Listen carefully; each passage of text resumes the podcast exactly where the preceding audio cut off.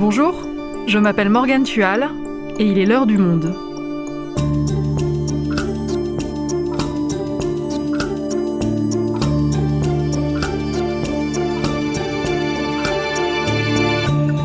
Aujourd'hui, retour sur une affaire policière hors norme, avec pour décor la ville de Marseille.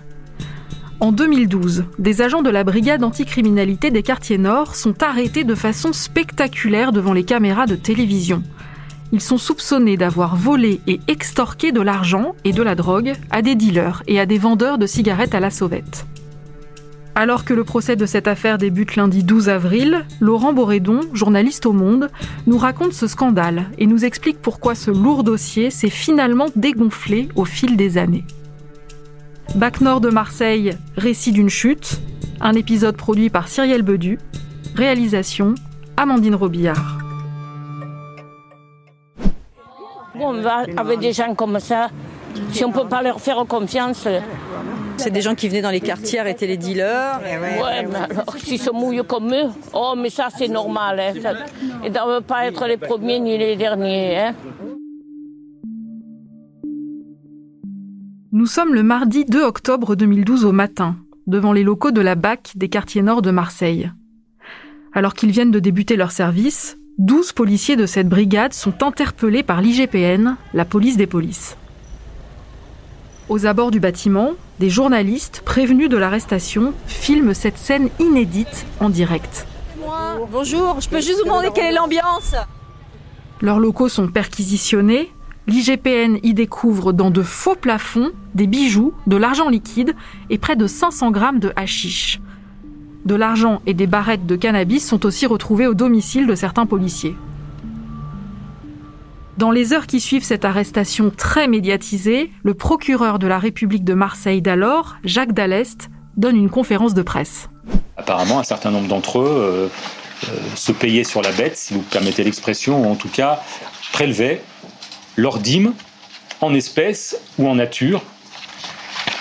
Tout ça reste à préciser.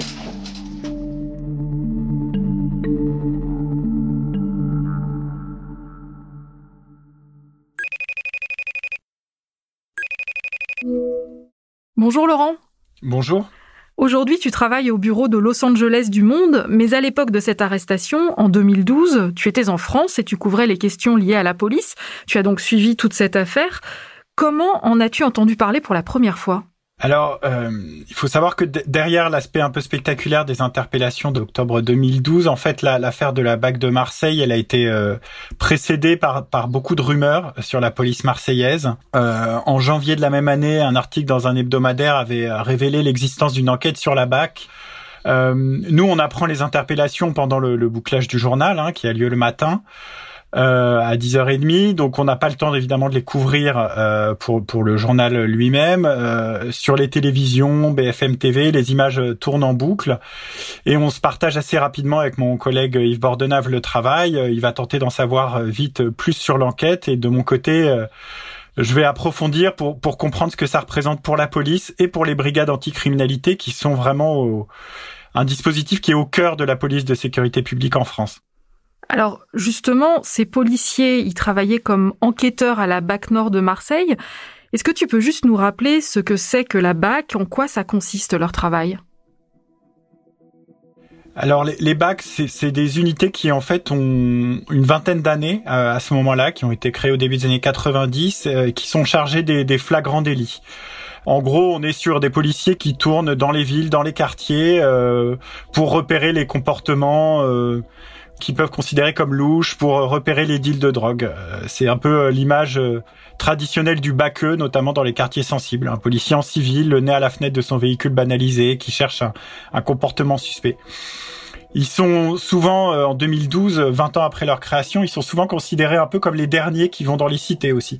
Le contact principal de la population avec la police, c'est la BAC avec ce cette mission, je dirais, euh, il y a un risque. C'est euh, le syndrome du cowboy. Hein. C'est le côté euh, on arrive avec nos avec nos gros sabots et on vient un peu déranger les points de deal, déranger les rassemblements de, de jeunes gens qui peuvent être devant les immeubles, etc. Mais en réalité, le quotidien d'un flic de la BAC euh, et à la BAC Nord de Marseille, c'est pareil. Euh, j'ai eu l'occasion de, de, tourner avec eux euh, plus d'une fois avec des baqueux en France. Euh, c'est quand même aussi beaucoup d'ennuis. Hein. C'est euh, on tourne dans la voiture, il y a rien qui se passe. Euh, on se raconte ces histoires de voilà comme la machine à café au bureau. Et c'est particulier pour un baqueux, comme on dit, de travailler dans ces fameux quartiers nord de Marseille? Marseille, c'est un dossier très chargé euh, en termes de, de délinquance et c'est aussi un dossier très chargé politiquement. C'est le gros dossier des ministres de l'Intérieur quand ils, quand ils sont nommés. Euh, il y a le trafic de drogue, les règlements de compte qui sont endémiques et en 2012 euh, tout particulièrement. La pratique du barbecue se multiplie un peu, c'est-à-dire qu'on abandonne une victime euh, qu'on a qu'on a tuée euh, par arme à feu dans une voiture en flammes. Les baqueux continuent à tourner dans les quartiers nord avec les mêmes moyens et, surtout une, certaine forme d'impuissance face à des trafics de drogue qui les dépassent largement. Alors, de ton côté, euh, après avoir vu l'arrestation des policiers à la télévision, tu te rends à Marseille. Et qu'est-ce que tu fais à ce moment-là? Comment est-ce que tu débutes ton travail sur place? Alors, on débarque à Marseille un peu plus tard, parce que euh, il faut laisser passer un peu de temps pour euh, notamment euh, permettre aux informations sur l'enquête de mieux circuler, qu'on puisse avoir un peu une idée des sources sur ce dossier judiciaire, qui ne soient pas exclusivement les sources à charge, le parquet, euh, donc on, on, arrive et là effectivement on essaye de, de comprendre un peu mieux euh, où, où, en est cette affaire auprès des, des avocats des euh, mises en examen bien sûr, aussi des, des représentants syndicaux. Donc euh, quand on arrive avec quelques quelques semaines de recul, ça nous permet nous d'avoir une vision plus globale. Et alors concrètement, qu'est-ce qu'on leur reproche à ces policiers? On leur reproche de ne pas avoir détruit euh, du cannabis confisqué, de ne pas l'avoir déclaré. On leur reproche d'avoir euh, volé de l'argent euh, à des à des dealers qui ont été interpellés. et nous, c'est un peu toutes ces accusations-là qu'on va essayer de, de mettre à l'épreuve de la réalité. Mais c'est quoi le point de départ de tout ça? Pourquoi soudain l'IGPN se met à enquêter sur ces policiers? Alors, c'est un vrai sac de nœuds. Parce que c'est une affaire qui a été déclenchée de manière très inhabituelle avec un, personnage central, le préfet euh, Alain Gardère, qui a quitté ses fonctions euh, quelques semaines, presque quelques jours seulement avant les interpellations. Il a été nommé en août 2011 par euh, le ministre de l'Intérieur Claude Guéant, le dernier ministre de l'Intérieur de Nicolas Sarkozy. C'est un policier qui vient de Paris, qui est un fidèle flic sarkozyste, comme on, les appelle, et qui est censé mettre de l'ordre après justement quelques quelques règlements de compte spectaculaires. Et alors pourquoi ce personnage il est aussi central dans cette affaire? Donc Alain Gardère il est nommé en août 2011 et pour sa carrière il faut qu'il affiche des résultats. Il faut qu'il affiche euh, que les choses changent à Marseille. Et puis euh, une fois que la gauche revient au pouvoir, pour lui c'est aussi un, moyen de prouver que voilà qu'il est un policier anticorruption, euh, alors que plusieurs responsables proches de Nicolas Sarkozy sont sont virés par Manuel Valls. Euh, lui, il aimerait bien garder son poste ou en tout cas euh, récupérer un poste euh, tout aussi important. Donc cette enquête pour lui, ça va être un moyen de, de, sauver sa peau, si on peut dire. L'affaire, elle, commence donc dans, le bureau d'Alain Gardère, dans le bureau de, ce préfet qui va recevoir directement les plaintes et les dénonciations de beaucoup de gens que la BAC Nord dérange. Euh, à partir d'août 2011, dans le bureau d'Alain Gardère, euh, tous ces accusateurs trouvent une oreille beaucoup plus attentive euh, et ils demandent rapidement à la, police des polices, à l'IGPN, d'enquêter. Donc, le préfet chargé de la sécurité à Marseille, Alain Gardère, a eu un rôle important dans le lancement de l'affaire. Est-ce qu'il y a d'autres personnalités clés dans ce dossier?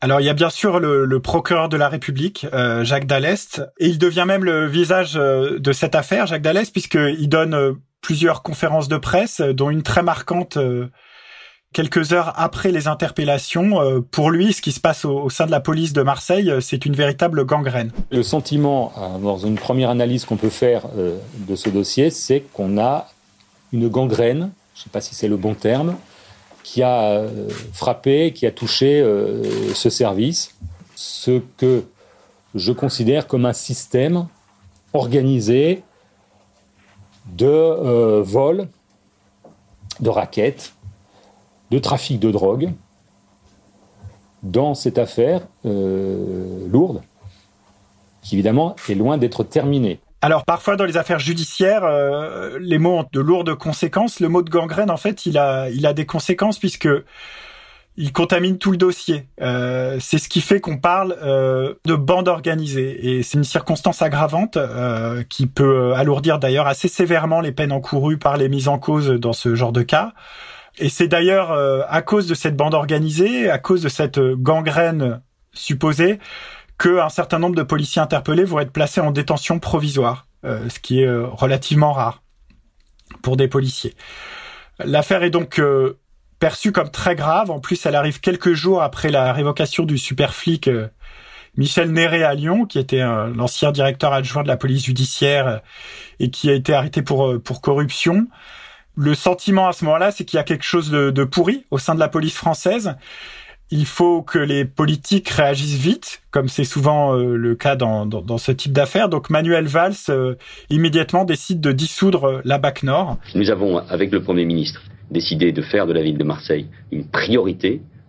À chaque fois qu'il y aura des policiers ou des gendarmes qui euh, ne seront pas en phase avec le code de déontologie, eh bien, il y aura évidemment des sanctions et la justice euh, passera. C'est en fait simplement euh, une réorganisation qui va recentraliser la gestion des bacs. Mais en tout cas, il y aura toujours des, des baqueux qui vont tourner dans des voitures dans la BAC Nord de Marseille et c'est toujours le cas aujourd'hui.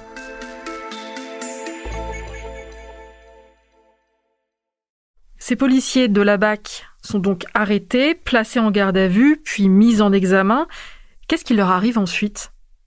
Donc une douzaine de policiers euh, ont été interpellés euh, le, premier jour. Ensuite, il y a des perquisitions. Euh, plusieurs autres interpellations ont lieu, ont lieu à la suite de, ces perquisitions. Donc on a une quinzaine de policiers mis en examen au cours du mois d'octobre 2012.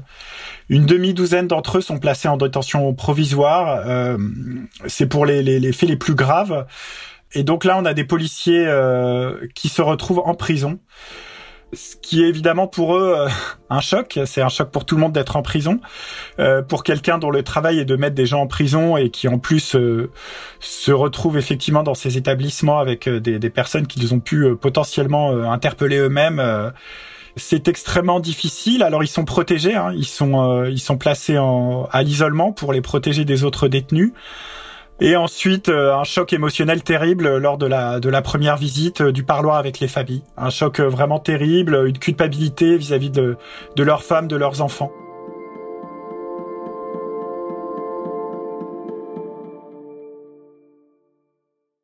Et alors cette situation-là, elle dure combien de temps? Combien de temps reste-t-il incarcéré?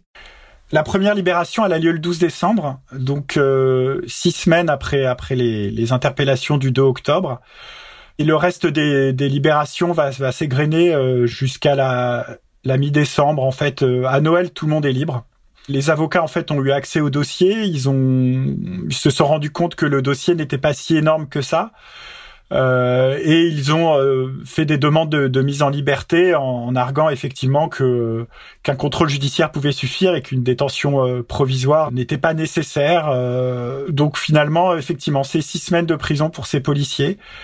On a du mal à comprendre exactement, à part quelques faits individuels, ce qu'il y a derrière cette affaire. Ça veut dire que tu as des doutes à ce moment-là. Et quels sont-ils? Les, les, doutes, ils vont, ils vont faire, en fait, ils vont faire caler en se confirmant. Euh, pour être honnête, euh, dans cette affaire, il y a un premier aspect, c'est qu'on commence doucement à comprendre qui euh, a accusé ces policiers. On découvre qu'il s'agit d'anciens policiers qui ont souvent été révoqués, qui ont des dossiers disciplinaires un peu lourds, ou alors de policiers qui ont été virés de la brigade. Il y a même des histoires de rivalité, de petites copines avec des policiers de la BAC Nord. Il y a un personnage un peu central qui n'hésite pas à parler aux médias. C'est un, ancien policier qui s'appelle euh, Sébastien Benardo et qui a dénoncé ses collègues. Moi, évidemment, je le rencontre euh, dès, que possible euh, et je, on va dire que ses déclarations vraiment ne me convainquent pas, que je parviens pas vraiment à les vérifier. Il se met beaucoup en avant de manière un peu irréaliste. moi, c'est presque ça, la rencontre avec lui, euh, qui va un peu commencer à me, me faire réfléchir un peu plus profondément sur cette affaire. Je me dis, mon Dieu, si c'est lui qui est au centre des accusations, il y a quelque chose qui va pas. Il y a quelque chose qui a déraillé à un moment.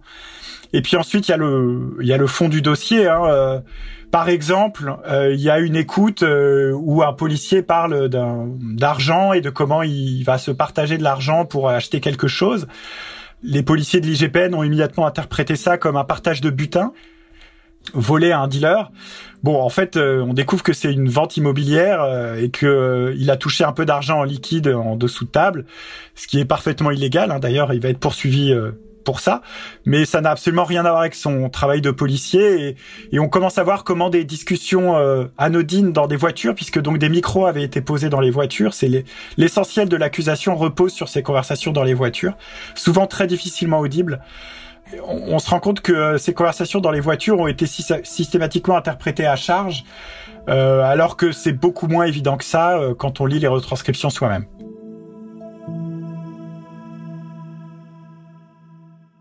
Donc si je comprends bien, les avocats estiment que le dossier n'est pas très lourd, toi aussi tu te poses des questions. Est-ce qu'il y a d'autres personnes qui commencent à avoir des doutes sur cette affaire? Quand on leur parle, euh, il y a un certain nombre de policiers qui disent non mais cette affaire c'est n'importe quoi. Euh, et puis surtout, euh, j'ai envie de dire que la justice elle-même commence à, à, douter de cette affaire. Je pense que les juges d'instruction assez rapidement se sont rendus compte que le dossier qu'on leur avait vendu euh, était pas exactement à la hauteur euh, de ce qui était promis. Euh, on voit d'ailleurs que qu'il y a cette cette libération des policiers dès le mois de décembre.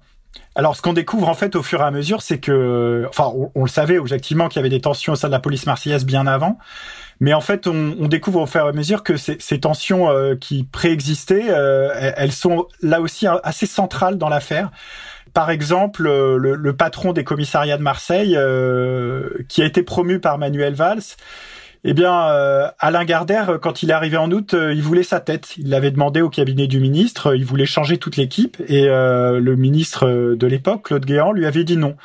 Et donc cette affaire de la BAC de Marseille, on, se rend compte que c'était aussi pour lui une manière d'essayer de se débarrasser de ce rival encombrant qui était assez influent au sein de la police marseillaise.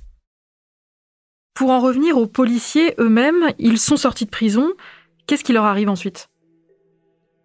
Beaucoup de ces policiers, euh, bah, ils retournent au travail tout simplement. Euh, alors pas à Marseille, euh, ils sont tous mutés ailleurs dans les Bouches-du-Rhône ou dans la dans la région, donc certains doivent faire de longs trajets en voiture pour aller travailler. Donc on se retrouve dans cette situation un peu un peu bizarre hein, où on nous avait dit que des policiers euh, travaillaient dans un service gangréné par la corruption, racketaient des dealers et où ils se retrouvent à nouveau euh, dans la rue en uniforme. C'est c'est un des paradoxes de l'affaire.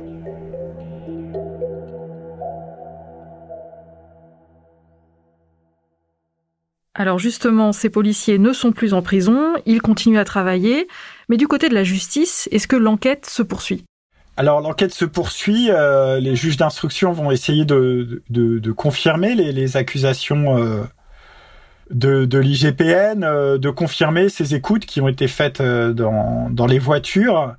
Mais en fait, c'est extrêmement dur et ils n'y arrivent pas. Pour être honnête, c'est un dossier que les magistrats se sont se sont refilés et ont laissé dormir tranquillement sur leur bureau pour se rendre compte un peu de de la folie de cette durée quand même, huit ans et demi entre euh, les interpellations euh, et le procès. Une affaire de corruption et de raquette au sein de la BAC euh, du 18e à Paris a été jugée en février de, cette année, en 2021 donc. Euh, eh bien, c'était moins de deux ans après les interpellations des policiers en 2019. Donc voilà, ce type d'affaire peut normalement et devrait normalement se régler en, un an, deux ans, trois ans à la rigueur, mais évidemment pas en huit ans. C'est complètement déraisonnable et c'est lié en fait au au dégonflement de ce dossier. Personne n'avait envie d'être celui qui appose son nom euh, sur les réquisitions, qui décide de faire euh, un certain nombre de décisions de non-lieu, qui décide, euh, qui décide d'abaisser les charges. Le procès, ça y est, on y est. Et concrètement, qu'est-ce qui sera jugé à partir du 12 avril? 18 policiers au total vont, vont être jugés, ont été renvoyés devant le tribunal correctionnel. L'essentiel des faits, c'est donc au final euh, des faits de vol de drogue, de cigarettes et d'argent. en marge des, interventions dans les quartiers nord. La bande organisée a été abandonnée, cette circonstance aggravante a été abandonnée. Aujourd'hui, on est juste sur des vols en réunion. La différence, c'est que pour une bande organisée, il faut une organisation, comme son nom l'indique, un chef, une préméditation. Un vol en réunion, c'est un vol d'opportunité, si on peut dire. C'est juste, on était là, il y avait la drogue, on l'a volée, mais il n'y a pas d'organisation. La gangrène a totalement disparu. Euh, il n'y a pas de dimension euh, d'enrichissement personnel en dehors d'un des policiers où, où l'enquête effectivement révèle peut-être un, un train de vie un peu important par rapport à, ses revenus, mais sans non plus euh, pouvoir être définitive. Donc euh, si ces policiers ont raquetté des dealers de milliers d'euros, euh, ces milliers d'euros n'ont pas été dépensés. on est sur des policiers qui ont des crédits normaux pour acheter leur voiture, leur maison, qui utilisent leur carte bleue pour pour faire leurs achats. Donc il n'y a pas de signe de dépenses en argent liquide particulièrement importantes. Euh, en revanche, euh, les fautes personnelles, un certain nombre de fautes personnelles, dont, certaines sont déontologiquement euh, pas très reluisantes, ça, ça, les policiers les ont souvent reconnus en garde à vue. Hein. C'est-à-dire conserver des cigarettes de contrebande, des bouteilles confisquées. un des éléments les plus graves, c'est le vol d'une sacoche qui a été abandonnée par ce qu'on appelle un charbonneur. Hein, un, un, personnage important du trafic de drogue à Marseille, un dealer, euh, il y avait 540 euros dedans. Donc le policier raconte, j'ai, il dit j'ai pété les plombs devant le, devant les policiers puis le juge. Et ce qui risque aujourd'hui, tous ces policiers, en fait, c'est évidemment bon des, des peines de, de, prison. Mais en fait, au final, ce qu'ils craignent le plus, euh, c'est plutôt euh, que ces peines soient assorties d'interdictions professionnelles, comme les magistrats en auront la possibilité, et que du coup, euh, après ces huit ans dans, dans, dans, dans, les limbes judiciaires, euh, on leur dit finalement, ben non, euh, vous pouvez plus être policier. Merci Laurent. Merci Morgane.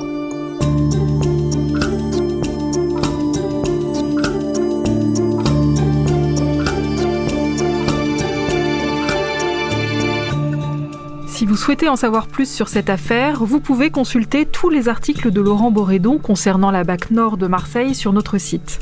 C'est la fin de l'heure du monde, le podcast quotidien d'actualité proposé par le journal Le Monde et Spotify. Pour ne rater aucun épisode, vous pouvez vous abonner gratuitement sur Spotify ou nous retrouver chaque jour sur le site et l'application lemonde.fr. Si vous avez des remarques, suggestions, critiques, n'hésitez pas à nous envoyer un email l'heure du monde @lemonde.fr. L'heure du monde est publiée tous les matins du lundi au vendredi. On se retrouve donc très vite. À bientôt.